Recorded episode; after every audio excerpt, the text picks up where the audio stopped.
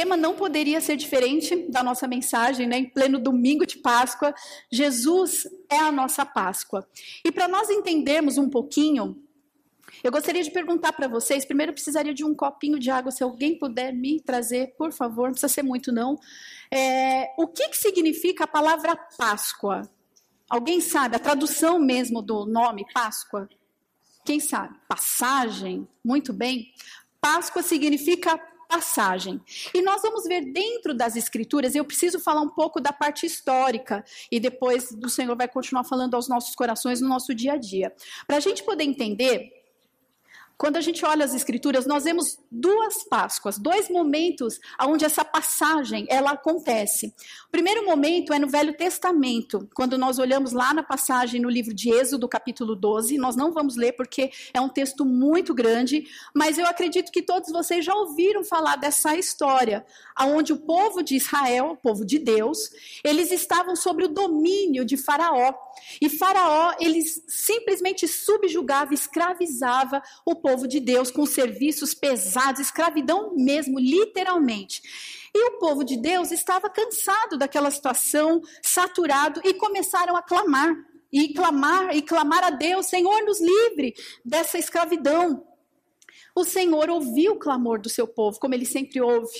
Até hoje ele ouve o nosso clamor. É um Deus que está atento, é um Deus que está com os ouvidos inclinados às nossas orações. E naquela época, então, há milhões de anos atrás, o Senhor então chamou um homem chamado Moisés e falou: Moisés, eu ouvi o clamor do meu povo e eu vou te usar para libertar o meu povo da escravidão, porque eu já tenho um plano preparado para eles, um plano de salvação. Eu tenho uma terra muito abençoada, uma terra que a gente vê nas escrituras chamada de Canaã, uma terra que mana leite, mel, uma terra próspera, uma terra abençoada, uma que tem muita fartura. É essa terra que eu tenho preparado e eu vou te usar para tirar o meu povo do Egito para essa terra. E aí a gente começa a ver toda a história de Moisés, as pragas do Egito, vocês se lembram? Das dez pragas, enfim, Faraó não queria liberar o povo de jeito nenhum.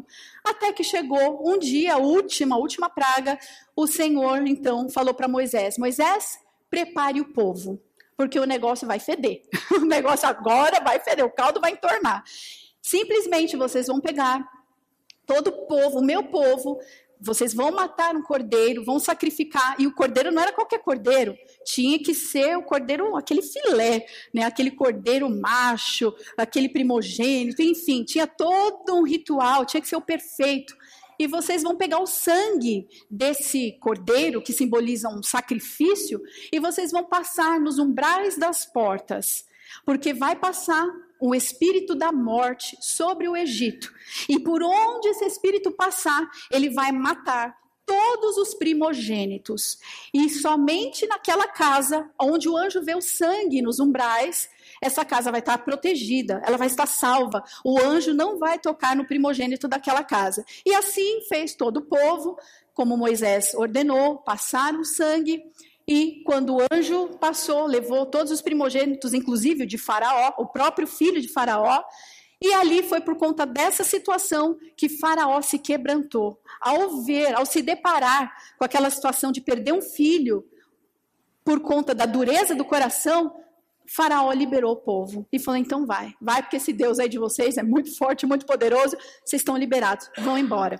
Essa passagem, essa Páscoa, do povo que estava ali debaixo de uma, um domínio escravo para uma abençoada terra, essa passagem chama-se Páscoa e ela foi a primeira Páscoa do Novo Testamento.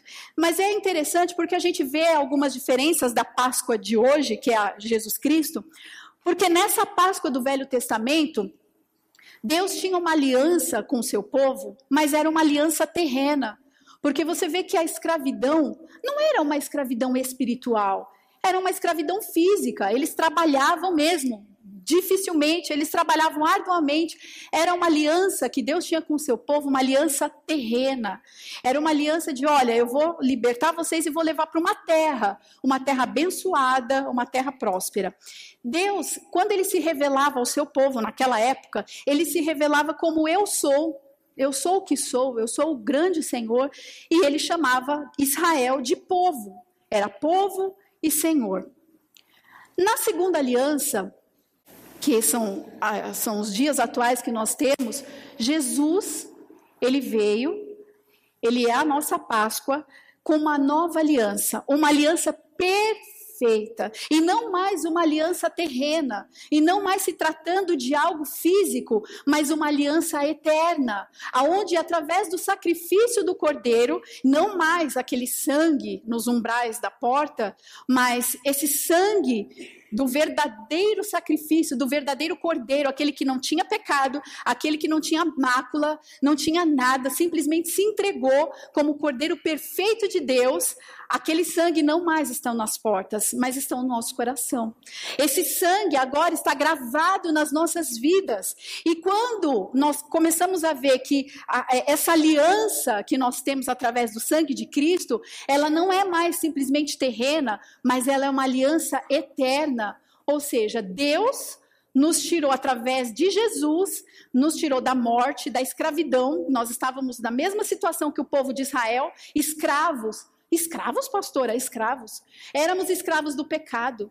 Éramos escravos da enfermidade, éramos escravos da sociedade, éramos escravos de ideias e imposições colocadas sobre nós, dores, morte, também estávamos escravizados. E quando Jesus morreu e ressuscitou, ele simplesmente também nos conduziu por essa passagem, essa Páscoa. Ele nos tirou da escravidão do mundo, do pecado, das tribulações, das enfermidades e ele nos transportou para o reino da sua gloriosa luz e nos deu a vida eterna. Então é uma aliança muito maior e muito mais abrangente do que a primeira aliança. Era uma aliança terrena apenas. Se se tratava de uma escravidão terrena. Agora, o Senhor está libertando não só o povo de Israel, mas todo o povo, língua, tribo e nação. Todos aqueles que entendem o sacrifício do Cordeiro, que entregam as suas vidas, todos esses são livres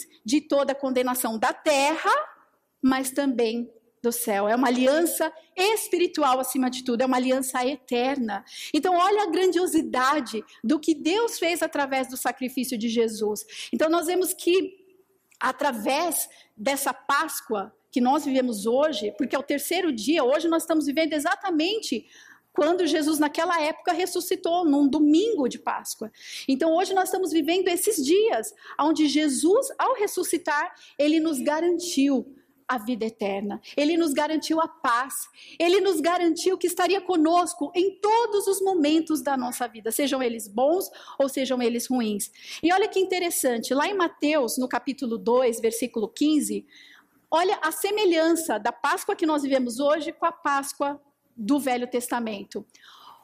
Jesus ficou onde ficou até a morte de Herodes, e assim se cumpriu o que o Senhor tinha dito pelo profeta: Do Egito chamei o meu filho. Olha que interessante. Deus chamou o seu filho Jesus do Egito. Alguma semelhança com o Velho Testamento? Do Egito o Senhor o chamou. Nessa época, Jesus tinha apenas alguns dias de vida e ele estava, por circunstâncias, várias circunstâncias, ele, juntamente com seu pai José e a sua mãe Maria, estavam vivendo justamente no Egito, que simbolizava a escravidão do passado.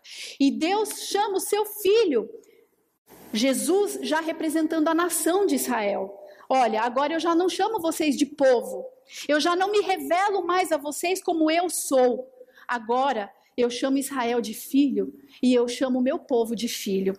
Olha que interessante. Então, Deus chama Jesus para percorrer todo o caminho do Êxodo, novamente, para simbolizar que, olha, a Páscoa do Velho Testamento era uma Páscoa terrena, era algo que era uma sombra ainda de uma aliança muito melhor, era algo físico, mas agora eu tenho preparado algo que vai ser eterno. Eu tenho uma morada celestial, eu tenho um pacto com vocês eternamente através do meu filho. E ele fez todo o caminho do Egito para poder simbolizar essa aliança mais perfeita do que a do Velho Testamento.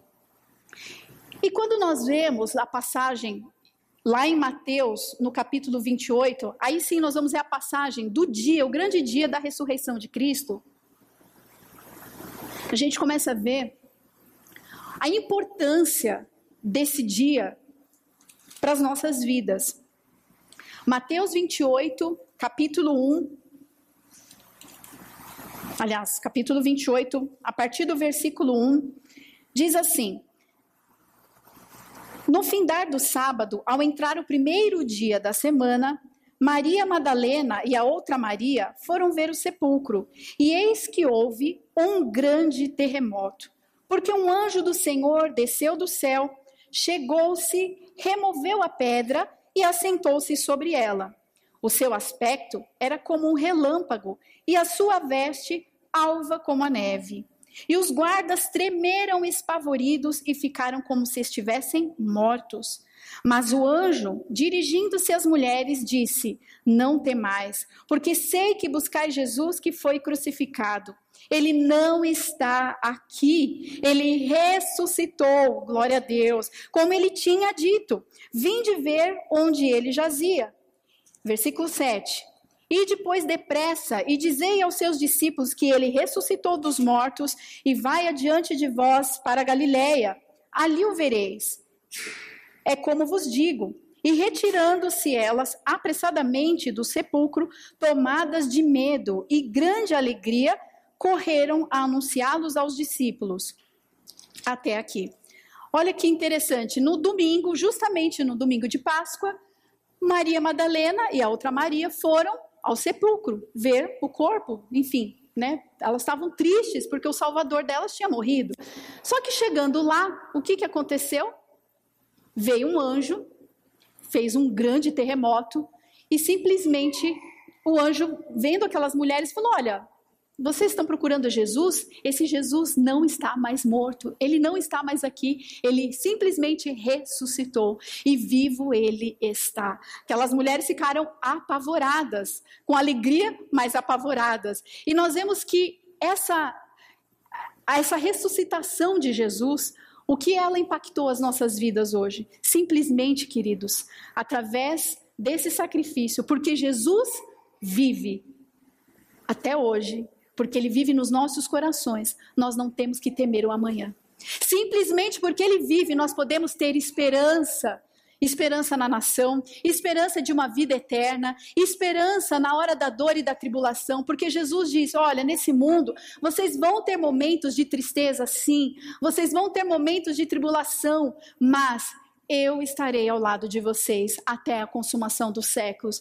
Simplesmente o Senhor abriu uma passagem para a vida eterna, aonde não haverá mais condenação para todos aqueles que creem nesse sacrifício, por todos aqueles que andam por essa passagem. O Senhor simplesmente diz: não temas. Pastora, mas é difícil você falar não temas quando você está passando por uma enfermidade por um momento de crise financeira, onde as portas se fecham, onde as dificuldades são extremas dentro de casa ou dentro do nosso coração, quando às vezes o casamento, os relacionamentos não estão do jeito que nós gostaríamos, é difícil a gente crer que realmente nós podemos ter uma esperança. E aí, queridos, a gente começa a entender que Jesus ele vai muito, mas muito além, porque ele usa as circunstâncias da nossa vida dia a dia para amadurecer a nossa fé, para provar o seu poder, porque aquilo que nós podemos fazer, aonde que está a glória de Deus? Se você pode se curar, se você pode fazer um milagre, se você tem conhecimento, se você tem estrutura, por que, que você precisa de Jesus? Agora, são nos momentos de dor e de aflição que nós vemos a passagem da morte para a vida, a todo instante na nossa vida. Nós vemos como Ele nos ouve. Ele quer ouvir tua voz, querido. Ele quer ouvir a nossa voz no momento de dor. Clame a mim, é o que Ele diz. Clame a mim, eu vou te responder. O Senhor está pronto a ouvir, pronto a nos abençoar pronto a mudar e a transformar a nossa história. Então, de, um, de uma maneira ampla, nós entendemos o que é Páscoa, mas se a gente puder trazer para o nosso dia a dia, a Páscoa, queridos, ela acontece todos os dias na nossa vida. Começa a reparar dentro do teu coração. O Senhor sempre está te inquietando a passar da morte para a vida. Por exemplo, quando você passa por uma situação de. Vamos dar um exemplo. Alguém te ofendeu. Você passou por uma situação complicadíssima de para liberar perdão, enfim, uma situação muito delicada porque alguém te traiu, alguém te ofendeu. Enfim, são situações muito complicadas que a palavra do Senhor nos orienta. Não é verdade? Ele fala: olha, aquele que deu a face deu outro lado, né? Que seja você que peça perdão, libere o perdão para aquelas pessoas que te ofenderam. Essa é uma passagem, é sair da morte espiritual para a vida, para a vida de Jesus. É fácil? Nem sempre é fácil, mas vale a pena obedecer. Senhor, me ajuda a viver isso. E olha que interessante que nessa passagem ainda do capítulo 28 de Mateus, é, no, no versículo 2, quando fala que o anjo apareceu para remover aquela pedra onde Jesus estava sepultado, olha só, é, Jesus, sendo filho de Deus, ele não teria poder de remover aquela pedra? Ele teria, ele ressuscitou, ele estava vivo. Ele poderia simplesmente dar uma ordem. O que é uma pedra para Jesus? Ele poderia muito bem ter implodido aquela pedra, mas ele precisou de um anjo, alguém de fora, tá certo que era um ser celestial, mas ele precisou de alguém para poder remover aquela pedra. Vocês lembram da passagem de Lázaro? Lázaro também era um homem que estava quatro dias morto. Tinham colocado uma pedra na, na, na, frente do sepulcro. E ali, quando Jesus chegou naquela cidade e falou: Olha, eu tenho um projeto na vida de Lázaro, só que antes de fazer o milagre, o que, que ele fez?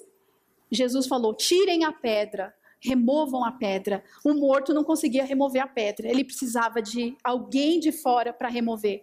E aí a gente começa a entender, queridos, que para a gente poder viver essa Páscoa, essa passagem da morte para a vida e viver a abundância que Deus tem preparado para nós, muitas vezes nós vamos ter que remover a pedra que está dentro do nosso coração. Eu estava falando de perdão. Perdão, por exemplo, falta de perdão é uma pedra que muitas vezes nos impede de viver a promessa de Deus. Às vezes a gente tem um conceito errado, e eu já vi muitos cristãos falando isso. Ah, a partir do momento que Jesus morreu e bradou, está consumado, naquela hora ele já fez tudo por mim. Eu não preciso fazer mais nada, já está consumado, ele já fez tudo, ele pagou o preço. Não é uma verdade.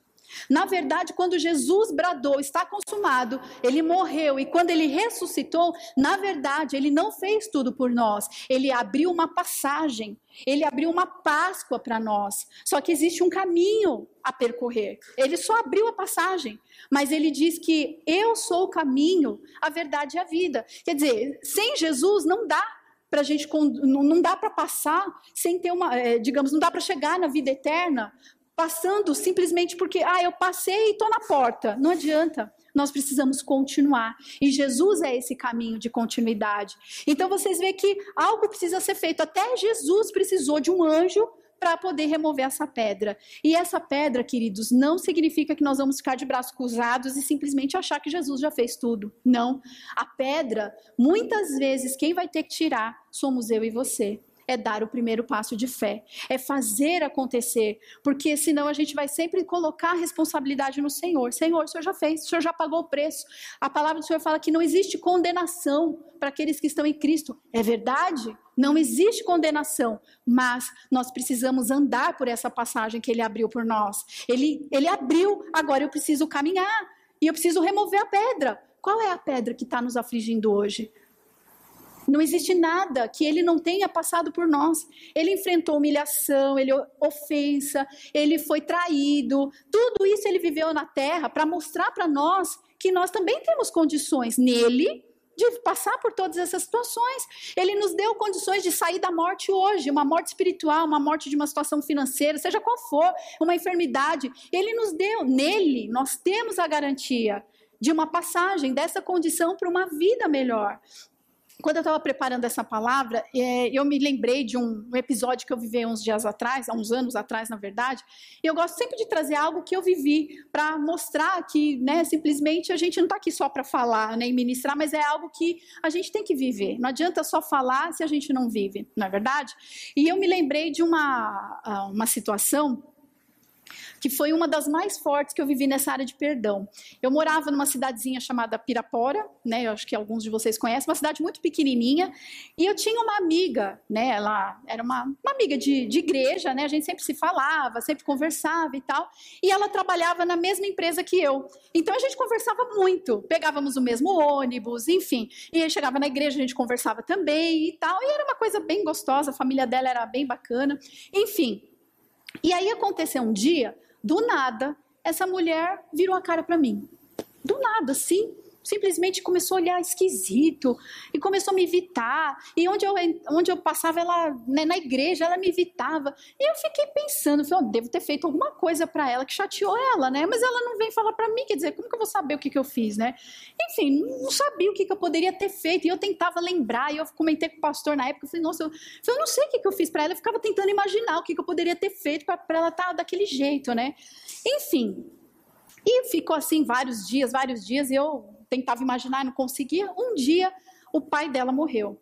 E assim, cidadezinha pequena, todo mundo fica sabendo, né? Porque é muito pequena, então a cidade se mobilizou, enfim. E o velório do pai dela era justamente no, no ginásio de esportes da cidade, bem no meio da cidade, enfim, a cidade inteira estava lá, né? Bom, aí chegou a minha chefe na época, né? A gente trabalhava na mesma empresa. Minha chefe falou assim: olha, eu precisava de alguém aqui do departamento financeiro, administrativo, para representar a empresa, né? Lá no velório, né? Tal, não sei o quê. E eu fingi que não era comigo, né? Falei, eu, mas não pode nem me ver pintada, né? E eu lá, tal, digitando tal. Mas o meu coração começou a acelerar na hora, na hora. O Espírito Santo, vai você, vai você. Eu falei, não, vai. Aí eu fiquei esperando uns minutos, que eu falei, vai aparecer alguém, né? Uma alma viva, eu falei, ah, eu vou, né? Tal. E ninguém, gente, olha o estreito, ninguém levantou a mão para ir. Aí a minha chefe falou, gente, eu preciso de alguém desse departamento para ir lá e tal, não sei o quê. E aí o Espírito Santo começou a cutucar mais. E aí o Senhor falou assim: é fácil pregar o perdão, né? Quando você está lá no altar, né? Você fala para os irmãos: irmãos, vocês têm que perdoar, irmãos. É verdade, é fácil, né? Agora vai você perdoar. Vai lá você, se, enfim, dá outra face.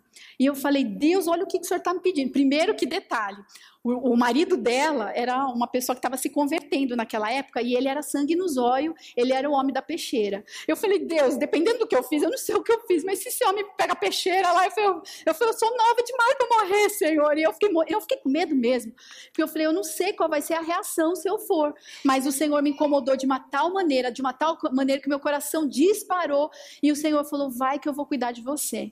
E se você obedecer, você vai viver uma experiência fantástica. Eu falei, tá bom, Senhor, então eis-me aqui, eu vou. E aí eu fui, e eu confesso para vocês que o caminho foi difícil. Daqui de Santana até Pirapora, eu falava, Deus, o que, que eu estou fazendo, Senhor? Eu falei, tem misericórdia da minha vida. Gente, foi uma das experiências mais fantásticas que eu vi sobrenaturais nessa área do perdão. Quando ela me viu, o ginásio de esporte simplesmente estava lotado, até o prefeito da cidade estava lá. Eu tremia mais do que vara verde. Quando essa mulher olhou para mim, diante de Deus, gente. Ela, ela não soltou uma palavra. Eu falei, eu não sei se é de pavor, de medo, se ela quer me bater, o que, que acontece. Eu sei que ela veio na minha direção, ela me abraçou é, e ela não parava de chorar. E ficou, a gente ficou abraçada, acho que ficou uns 10 minutos abraçada.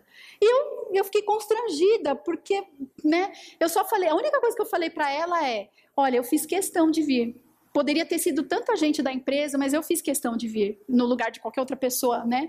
E ali eu falei: olha, eu queria te pedir perdão. Eu falei para ela: eu não sei o que eu fiz para você, mas eu queria te pedir perdão. Ela falou: por favor, não fala nada. Ela falou, não fala nada não, eu te amo. E aí ela começou a falar que me amava, e eu também falei que amava, e no fim as duas começou a chorar, a mulher chora, né, por qualquer coisa, e a gente começou a chorar. Até hoje, eu não sei o que eu fiz para ela, mas naquele momento, não, não, não, cabia nem saber o motivo, sabe? Assim, era tão pequeno o, o, aquilo que Deus fez, o, o, perdão, que até hoje, se você me perguntar o que eu fiz, se eu fiz também, eu não sei. Mas a gente começa a ver, queridos, que se nós permitirmos o Senhor trabalhar dentro de nós, nós vamos viver uma Páscoa todos os dias da nossa vida. É uma falta de perdão, às vezes é uma cura física que a gente tem orado e pedido, Senhor, por que, que eu estou enfermo? Por que, que eu estou? Por que, por que, por que? Querido, se nós queremos viver uma Páscoa de verdade, a gente tem que mudar. Eu sei que é difícil, porque eu também vivo momentos também que às vezes dá vontade de perguntar do porquê, do porquê, do porquê. Não adianta, porque não vai levar nada. A questão é, Senhor, ao invés de querer perguntar o porquê, é para quê? Qual o propósito, Senhor? Eu estou num hospital, fazendo um monte de exames, eu estou enfermo no hospital. Qual o propósito? Como que o Senhor quer me usar nesse momento? Eu vi esses dias um vídeo, um rapaz novo, jovem, todo carequinha, provavelmente devia estar fazendo uma quimioterapia, e ele estava com violão. Eu achei tão bonito aquilo. E ele tava, não estava tocando qualquer coisa, ele simplesmente estava louvando a Jesus. Louvando, louvando, louvando. Aí a enfermeira entra. Sabe o que aconteceu com aquela enfermeira? Ela foi totalmente impactada porque ela falou, eu não sei, ela não falou nada, mas são nesses momentos que às vezes a gente olha e fala, puxa, eu estou aqui com saúde, eu estou aqui andando, eu estou plena, em plena saúde, e às vezes eu estou reclamando pela falta de dinheiro, reclamando do meu trabalho, porque eu tenho que trabalhar de sábado, eu tenho que trabalhar de domingo, e o rapaz que está ali passando por uma químio, está lá adorando Deus dele, servindo a Deus. Isso é Páscoa, sabe? Quando nós encarnamos a Páscoa de verdade, de verdade, eu não estou falando de conhecimento teórico, de verdade. Quando Jesus é a nossa Páscoa de verdade, sabe como que nós andamos, queridos? Satisfeitos. Satisfeitos pelo que ele já fez. Alegres. Vai ter momentos de tristeza? Momentos, claro que vai. Nós somos seres humanos. Deus nos fez corpo, alma e mente. Né? Então vai ter momentos, mas nós não prostramos. Eles são momentos na nossa vida. Por quê? Porque a gente começa a olhar para a cruz e a gente vê o que Jesus passou, a dor que ele enfrentou, a vida que ele negou. Ele negou a vida dele. Ele negou porque ele veio a essa terra para servir. Ele não veio para ser servido. Ele não veio com grandes planos e projetos pessoais para a vida dele. Ele simplesmente veio com uma finalidade: fazer a vontade do Pai nessa terra salvar a humanidade, salvar, salvar minha vida e a sua. Quando a gente começa a olhar o que a cruz representa, o que a Páscoa, a verdadeira Páscoa representa, a gente começa a andar de uma maneira diferente aqui nessa terra enxergar essa terra de uma maneira diferente. Às vezes a gente enxerga essa terra como a nossa vida, como o nosso tudo. É o meu porto seguro, eu quero, sabe, eu quero trabalhar, não que a gente não deva trabalhar, mas às vezes o nosso foco é só o trabalho, é só dinheiro, é a família, é os bens dessa terra. E sendo que tudo isso vai passar. Isso aqui vai ficar. Tudo isso vai passar, mas o que não vai passar, o que vai ser eterno, é a nossa comunhão com o Pai lá na eternidade. Existe uma eternidade esperando por cada um de nós. E esse é o verdadeiro valor que nós devemos ter nos nossos corações. A gente costuma esquecer no dia a dia. A verdade é essa. Às vezes é tanta correria, é trabalho, é cliente, é problemas eh, dentro de casa, é os filhos. São tantas coisas que tentam sufocar o nosso coração no dia a dia que normalmente a gente se esquece que nós não somos cidadãos daqui. O nosso verdadeiro tesouro é a eternidade. E é para lá que nós devemos realmente focar as nossas energias, não esquecendo daqui, não esquecendo a nossa família, não negligenciando as coisas da terra, porque são importantes, mas o foco, o alvo é realmente a eternidade. Como que a gente sabe que a gente está fora do foco? Como que a gente sabe que as coisas dessa terra estão nos prendendo? Porque vira e mexe a gente fica triste. E a gente fica naquela condição, triste por não ter um carro, uma casa, triste por não ter um emprego que nós gostaríamos, tristes por causa de uma enfermidade, tristes por causa de uma condição que nós não gostaríamos de estar vivendo. Quando isso abala o nosso coração, quando aquilo de uma certa maneira nos traz um peso maior do que deveria trazer, aí a gente começa a perceber que aquilo de fato está realmente nos escravizando. E foi para a liberdade que Cristo nos libertou. Amém? É uma liberdade plena, uma liberdade de você estar tá passando pelo que for e você está em paz, porque o teu Cristo vive. Se o teu Cristo vive e ele habita dentro de você, você vai temer o quê? Você vai ter medo de quê? Você vai ficar preocupado com o quê? Se ele venceu a morte, venceu a vida, venceu todas as coisas e ele habita dentro de nós, por que nós vamos temer? Por que se afligir? Ah, pastora, porque eu gostaria que essa situação mudasse logo. Existe um tempo para todas as coisas acontecer. Um tempo perfeito de Deus, mas que Ele está no controle desse tempo absolutamente. Amém? E aqui eu vou avançando porque as horas voam. Porque Jesus vive, nós somos o povo escolhido de Deus para manifestar as suas boas obras. Lá em Colossenses, capítulo 1, versículo 13 e 14. Pois ele nos resgatou do domínio das trevas e nos transportou para o reino do seu Filho amado, em quem nós temos a redenção, a saber, o perdão dos nossos pecados. Glórias a Deus. O pecado não tem poder sobre a sua vida.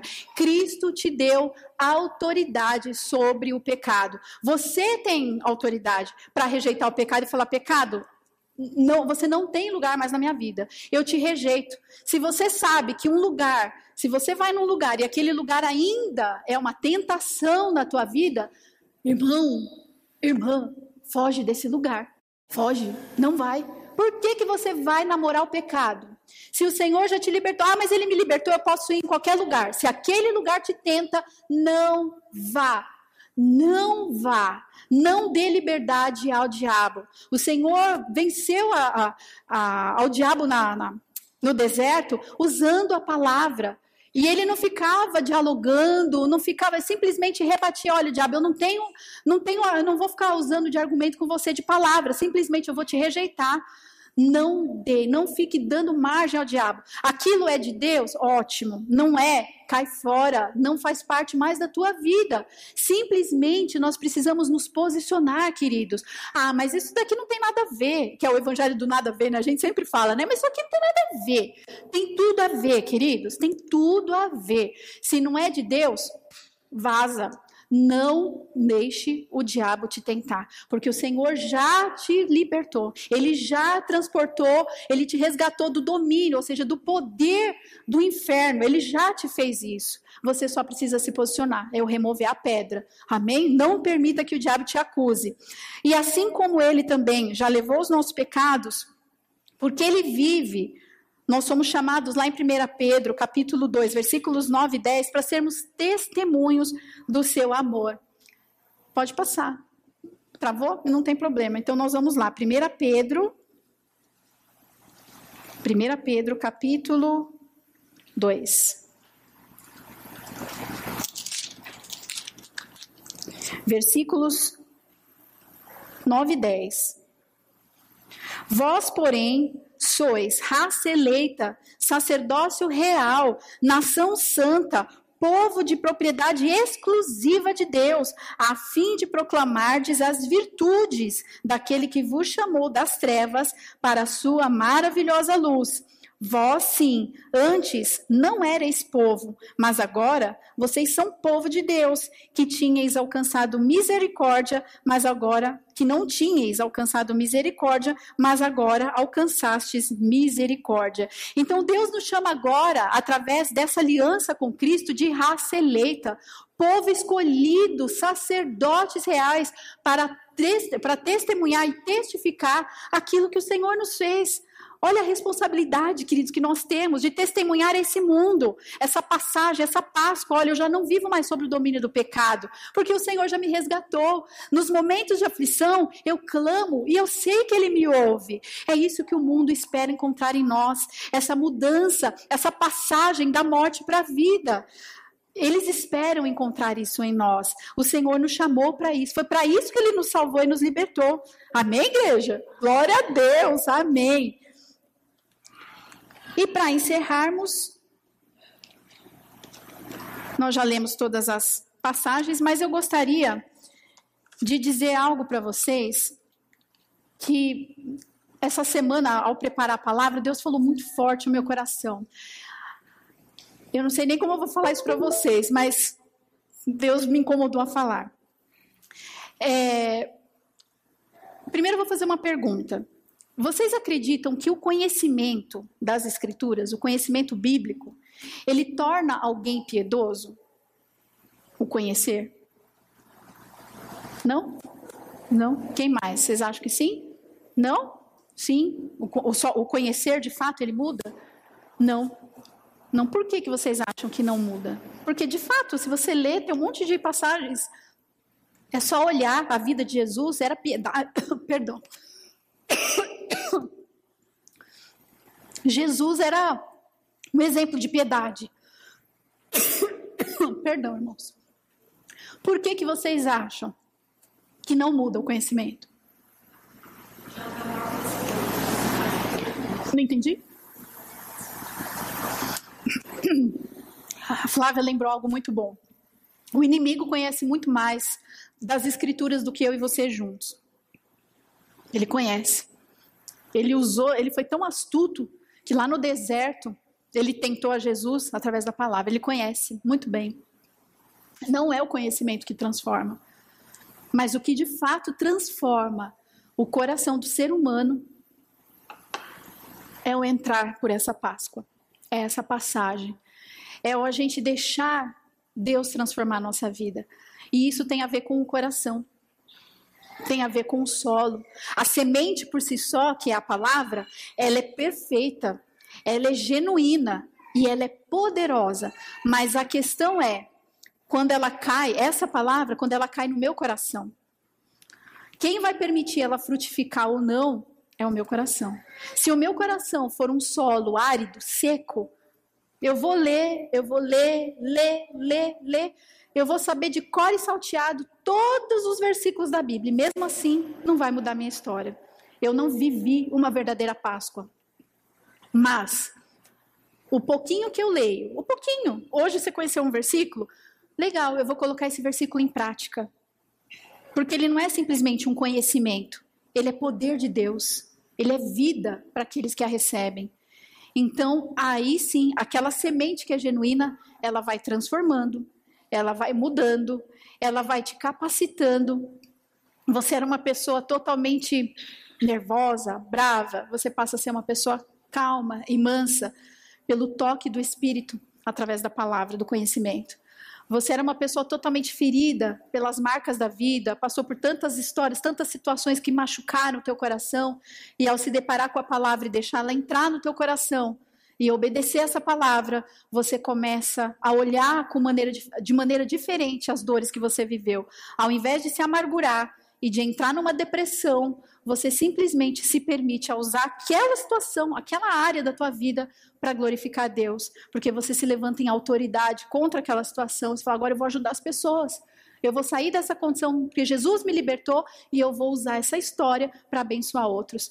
Então nós precisamos entender que a verdadeira Páscoa que Jesus fez para que a gente possa vivê-la de fato, precisa de um coração, um coração transformado, um coração sedento, um coração obediente. Senão a gente vai viver só de conhecimento do que é Páscoa. Entra ano, sai ano, a gente sempre vai saber o que é Páscoa, sempre vai ver as mesmas escrituras, mas não vai mudar nada na nossa vida.